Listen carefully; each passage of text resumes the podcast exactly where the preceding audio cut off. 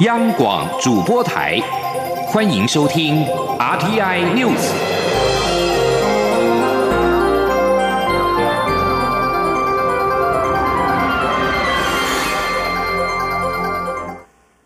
各位好，我是主播王玉伟，欢迎收听这节央广主播台提供给您的 RTI News 新闻。首先带您关注。我国 APEC 领袖代表张忠谋十七号与美国副总统彭斯进行双边会谈。蔡英文总统今天表示，张忠谋和彭斯讨论如何持续提升台美关系，他要谢谢张忠谋的努力。这几天，张忠谋也跟多位国家元首交流，追求区域内的包容性成长，解决数位经济带来的挑战。台湾愿意和国际上的伙伴们一起来努力。我方官员转述，十七号双方的会谈当中，张仲谋向美方传达会加强双边关系、推展合作计划，并且对彭斯日前在演说当中力挺台湾民主、表达台湾的高度感谢。官员并指出，会中主要谈的是如何提升总体的台美关系，但在经贸方面确实有触及到台美洽签自由贸易协定 FTA 的议题。前的记者谢嘉欣在巴布亚纽几内亚莫氏比港的采访报道。美国副总统彭斯十七号中午在 APEC 企业领袖高峰会发表演说后，紧接着就在游轮会场的游泳池畔与我方 APEC 领袖代表张忠谋举行双边会谈，现场也有国外媒体目击。随团的国安会副秘书长蔡明燕晚间与媒体座谈指出，本次会谈约二十多分钟，过程气氛良好。张忠谋代表蔡英文总统向美方表达，台湾认为美国是重要伙伴，因此会加强双边关系，推展双边合作计划。同时，对彭斯日前在公开演说中强力支持台湾自由民主制度表示高度感谢。至于双方会谈触及哪些议题，蔡明燕表示，主要是就如何提升台美关系，从整体面来谈台湾方面的想法，且依照外交惯例默契，不会转述友方相关谈话，尊重他们在适当时间对外发布说明。不过，对于彭斯接受外媒访问谈到会将台湾提的台美自由贸易协定计划带回美国，蔡明燕坦诚确有此事。他说：“对，大概有触及到，我刚刚也也也也提到了，就在谈加强台美的双边关系，那有特别提到在经贸合作的部分，那会触及到一些议题。那这些议题当中，呃，也有碰触到呃。”刚刚呃，你们所提到美方所提到的这个这个这个议题，那只是表达一些我们的一些啊对这个议题呃提到的一些想法而已。另外，此次会谈有别以往，举行地点选择在公开场合。蔡明燕表示，台美双方目前关系相当良好，在国际场合双边会谈没有忌讳，也没有刻意要选隐秘的场所举行。中央广播电台记者在八布亚纽几内亚莫士比港的采访报道。二零一八亚太经合会 APEC 领袖峰会今天进入最后一天的闭门会议。我方领袖代表张忠谋穿着黑色西装、系着领带，在大厅与迎接的地主国巴纽总理欧尼尔握手合照，两人看似已拉近距离。而在握手时、合影之后，都有短暂的交谈。张忠谋选择从旁边的电梯上楼，而中国国家主席习近平约在九点二十五分抵达。会议开始前，所有的领袖进行合照。习近平主动转身看了张忠谋一眼，随后与李显龙握手致意，便转回正面。两岸领袖代表并没有互动。至于进入会议室之后，各领袖在大圆桌前就坐。张忠谋坐在李显龙、帕拉玉的中间，与坐在对面的习近平遥遥相望。赋予指导的纪录片《我们的青春在台湾》获得今年金马奖最佳纪录片奖。他在台上致辞时表示：“我希望有一天，我们的国家可以被当成独立国家对待，这是我们台湾人最大的愿望。”全场因此欢呼，把典礼的气氛拉到最高潮。但是中国官方立即中断金马奖颁奖转播，而《我们的青春在台湾》纪录片则被中国各网站平台下架。同时，中国网军大批涌入富余的脸书，留下六千多则负面留言。而去年的金马奖影帝中国演员图门十七号晚间在颁奖台上刻意说出“中国台湾两岸一家亲”的字眼，也意外引爆两岸的敏感神经。对此，文化部长郑丽君深夜在脸书发文，不客气的直指：“请记得，这里是台湾，不是中国台湾。”不仅图门，甚至连与本届金马奖无关的范冰冰，在第一时间于微博上贴出“中国一点都不能少”的红色地图。巧合的是，本届四位中国籍的帝后入围者，包括了邓超、彭昱畅及周迅、孙俪及颁奖的胡歌，都迅速在微博转贴，让本届金马奖充斥着浓浓的政治味。而对于金马盛会沾惹到政治，金马执委会主席李安表示，台湾是自由的，大家爱讲什么就讲什么，但是也希望不要有政治事件干扰，尊重电影人。李安表示：“台湾这边是自自由的嘛，我们这边影展是开放的，他爱讲什么讲什么，我们又不能说，呃，你不能讲什么，你怎么样？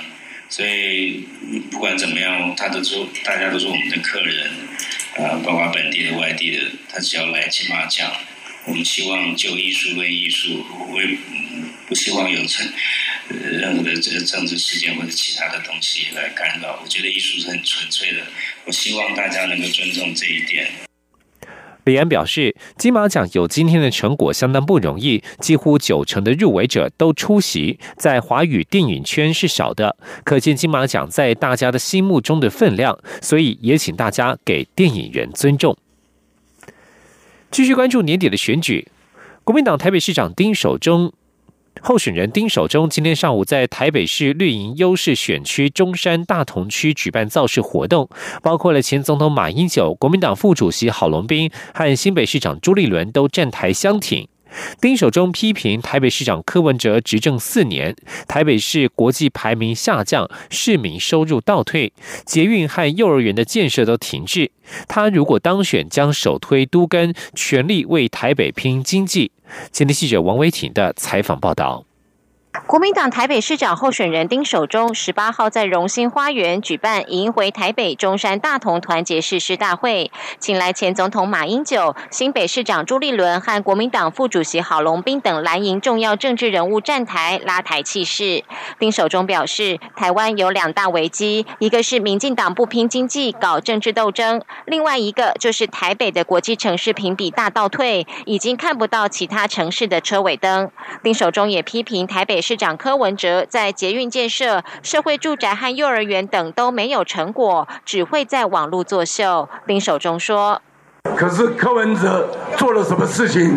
没有做什么事情。郝龙斌市长任内还开通了五十七公里的我们的捷运的通车，柯文哲零公里。柯文哲讲说要给我们小朋友多一个家，说要。”幼幼儿园，大家都能够进幼儿园。今年还有一万五千个小孩子抽不到我们的公幼。马英九致辞时表示，他跟郝龙斌经常唉声叹气，忧虑台北市四年来没有像样的建设，只有搞个人崇拜。且民进党执政下，台湾能源政策失当，张天青案让政府变成东厂，诸多现象都代表变天的时刻到了。马英九表示，丁守中老实，会脚踏实地推动市政。最近丁守中气势越来越旺，但是越到最后关头，越不能骄傲，不能有大头症。中央广播电台记者王威婷采访报道。而国民党主席吴敦义到高雄助选时，一番母猪说的发言，被认为是暗批总统府秘书长陈菊，引发外界批评。吴敦义今天向陈菊一鞠躬道歉。吴敦义表示，讲错话就道歉，棒球比赛爆头也不至于毁掉整场比赛。今天记者王维婷的采访报道。国民党主席吴敦义十七号在高雄市云林同乡会为党籍高雄市长候选人韩国瑜拉票时，以肥滋滋、走路起来像大母猪形容某位女性。外界认为吴敦义是暗批总统府秘书长陈菊。吴敦义的发言引发批评。韩国瑜十七号晚间在造势晚会直指吴敦义发言不当。吴敦义十七号深夜也发出声明道歉。吴敦义十八号再次为自己发言不当道歉，并向陈菊一鞠躬表示歉意。吴敦义表示，不管明批暗批，讲错话是事实，就要道歉。吴敦义的母猪说引发批评声浪，韩粉涌入吴敦义的脸书，要求辞职、停止助选，且批评吴敦义是猪队友。吴敦义表示，该道歉就道歉，该坚持就坚持，但是投手爆头也不至于毁掉整场比赛。吴敦义说。就像投错一一个球，投了一个爆头，那不会毁掉了整个棒球吗？是打错了球，或者是投错了球，这个要道歉。我讲错话，这是事实，但是不要讲什么队友。对于吴敦义的失言风波，国民党台北市长候选人丁守中表示，失言就该道歉。前总统马英九说，吴敦义已经表示歉意，剩下最后六天，国民党要团结奋斗，达到胜选目标最重要。新北市长朱立伦也表示，说错话就要道歉，毕竟国民党不是科批，且对女性要特别尊重。他表示，吴敦义可能最近浮选比较劳累，道歉后就重新出发。中央广播电台记者王威婷采访报道。而现在高雄市选情，各界仍然是相当的关注。国民党主席吴敦义辅选高雄市失言，今天已经为此道歉。高雄市长候选人韩国瑜的太太李嘉芬今天受访时表示，韩国瑜希望不攻击，打一场干净的选举，也为台湾做到干净选举。而民进党高雄市长候选人陈其迈的太太吴红今天指出，任何人身攻击，尤其对长相、外表、体型，都是不应该的。继续关注的是国际消息。美国总统川普十七号搭乘空军一号抵达加州，探视野火灾区。他在满目疮痍的天堂镇对媒体表示：“看着这里发生的一切，没人料到会发生这种事。”加州州长布朗与新科州长当选人纽森陪同川普看灾。坎普坎普野火共造成上万栋建筑被烧毁，超过七十人丧生，上千人下落不明。尽管共和党的川普与民主党的布朗在政治立场上有强烈的差异，但这一次看灾发言却是口径一致。川普赞扬加州第一线的救灾人员，并且说他与布朗及纽松交换了许多建设性的意见。洛杉矶时报报道，川普上周批评民主党主政的加州政府，认为火灾是因为森林管理不善所导致，扬言停止拨给加州补助款，引发政坛热烈讨论。而布朗则把问题归咎为气候变迁，要求联邦政府拨款援助。不过，川普这一次刊灾没有再提这番言论，并且表示他与州政府取得了一些共识。布朗感谢川普亲自到现场看灾，使得大众更关注这一次的灾害。而川普近日对野火的评论口气趋于缓和，不只要。为要求人民为伤者祷告、为亡者祈祷，还在接受电视访问时的时候松口。气候变迁，他认为有一定的影响，但是强调更重要的是要把森林的管理给做好。而在媒体报道，美国中央情报局 CIA 认定沙国王储必须为知名记者哈绍吉遇害一事负责之后，美国政府十七号表示，目前尚未达成最终结论。哈绍吉是沙国知名记者，也是《华盛顿邮报》的专栏作家，批评萨尔曼亲王不遗余力，遭疑似因此引来杀身之祸。美国国务院发言人诺尔特发表声明指出，近期的报道指美国政府已经做出结论，这是不正确的。他说，此事至今仍有许多未解的疑问，国务院将继续追寻所有的相关事实。诺尔特的谈话与报道所称 CIA 的结论有出入。根据《华盛顿邮报》报道，中情局已经断定，据实质权力的沙国王储萨尔曼亲王下令暗杀哈绍吉。美国总统川普十七号表示，关于哈绍吉命案，美国在最近两三天之内就会有最终结论。即将将的转到法国。根据今天公布的一项最新追踪调查，法国总统马克宏的支持度已经下降到只剩下百分之二十五。